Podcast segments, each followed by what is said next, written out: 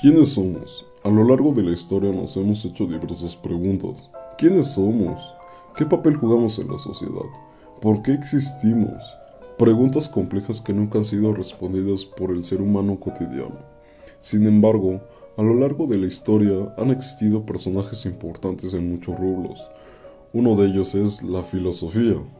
¿Qué es la filosofía? Es el conjunto de razonamientos lógicos y metódicos sobre conceptos abstractos que tratan de explicar las causas y fines de la verdad, la realidad, las experiencias y nuestra existencia. Realmente es el concepto correcto de la filosofía. Durante siglos ha tratado de explicar de dónde provenimos y qué somos en un planeta tan inmenso como lo es la Tierra. Se trata de explicar lo existente y lo real. ¿Qué pensaban los antiguos filósofos de ello? Tales de Mileto decía que lo material es la causa de todo lo existente, es decir, la primera causa de la realidad. Para Anaximandro, lo indefinitivo, lo indeterminado y lo infinito es la causa de la realidad y de lo material, lo que significa un esfuerzo de extracción y coherencia racional.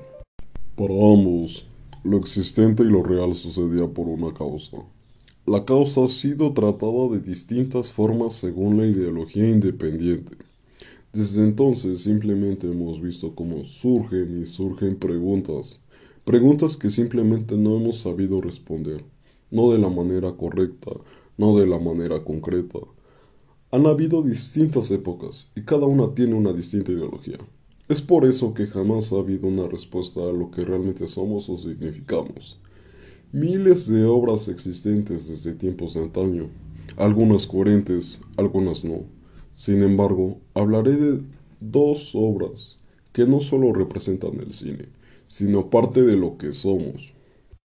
El Show de Truman, una película que entra en la clasificación de películas filosóficas, una película que nos hace reflexionar sobre quiénes somos, qué papel jugamos en la sociedad, el control que ejercemos los medios modernos, el valor de la libertad y de derechos a la privacidad.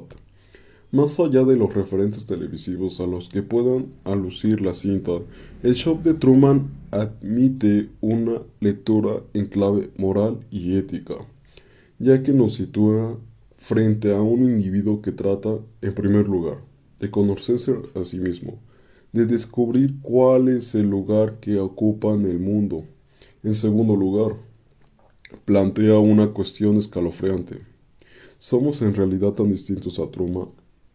¿No están nuestras vidas tan programadas como la suya?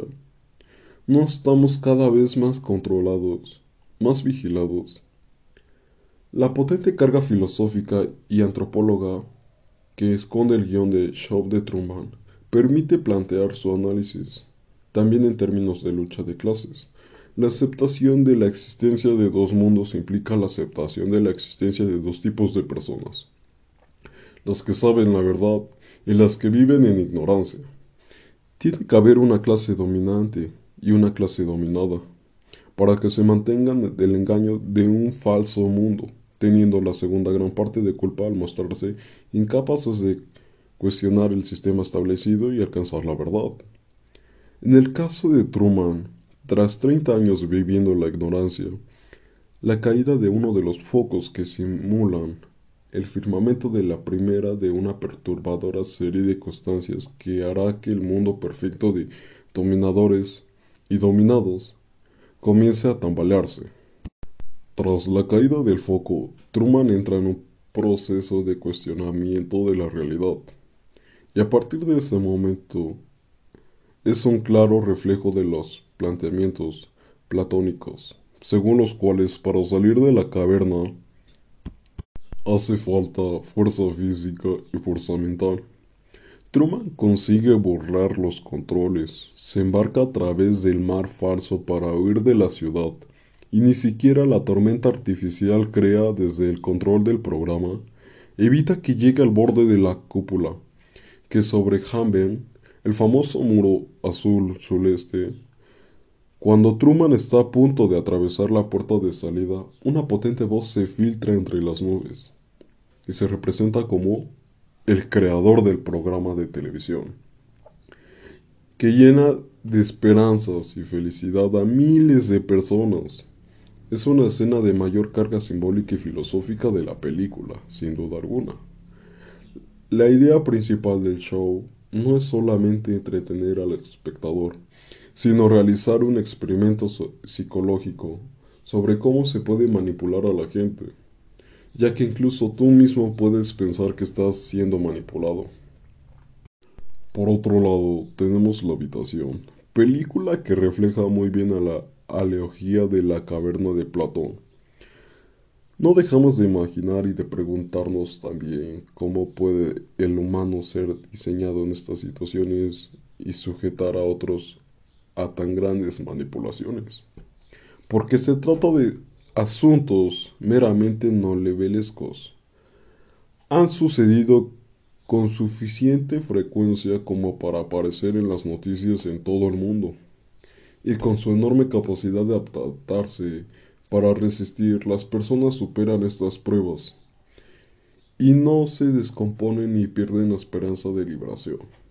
Podemos analizar la pregunta desde el punto de vista de Platón y lo que plantea acerca del mito del carro aliado. Según Platón, las existencias almas, antes de que el cuerpo exista y de que el cuerpo es la cárcel de nuestra alma, Asimismo se incorpora a la habitación con ambos personajes, las almas Serian y Jack, y la habitación el cuerpo. Para finalizar, agrego una pequeña conclusión personal. Es una excelente película que hace que te cuestiones muchas cosas de tu vida cotidiana. Por un lado, me hace pensar que vivimos en una caverna y como no conocemos otra cosa que es este mundo. Creemos que no hay otro, que es imposible de imaginar. Así como Jack nace en esta habitación, nosotros nacimos aquí, en la Tierra. Me hizo cuestionarme acerca de a qué paradigma respondemos, ya que nos conocemos al mundo exterior. Después de estas dos obras mencionadas, que sin duda alguna representan la filosofía en un mundo cinemático, tenemos La Matrix, es sin duda alguna una de las grandes obras del séptimo arte. Y es que es una película que no solo representa avances importantes en efectos y animación, sino que además esconde un trasfondo. Es considerada una de las películas más filosóficas al cuestionarse qué es realmente la vida que vivimos. Una breve sinopsis es que la Matrix muestra una realidad histórica en la que existe una guerra entre la humanidad y las máquinas. Después de haber comentado dichas películas siguen surgiendo preguntas, y he llegado a la conclusión de que las preguntas son parte de la filosofía de la vida. Las preguntas surgen con el afán del saber. La filosofía es el amor por el saber, por el conocimiento. Agradezco a usted por haber llegado hasta aquí. Mi nombre es Alex Juan Ramírez Flores Alumno del Colegio de Bachilleres del Estado de Puebla, plantel 26. Hasta pronto.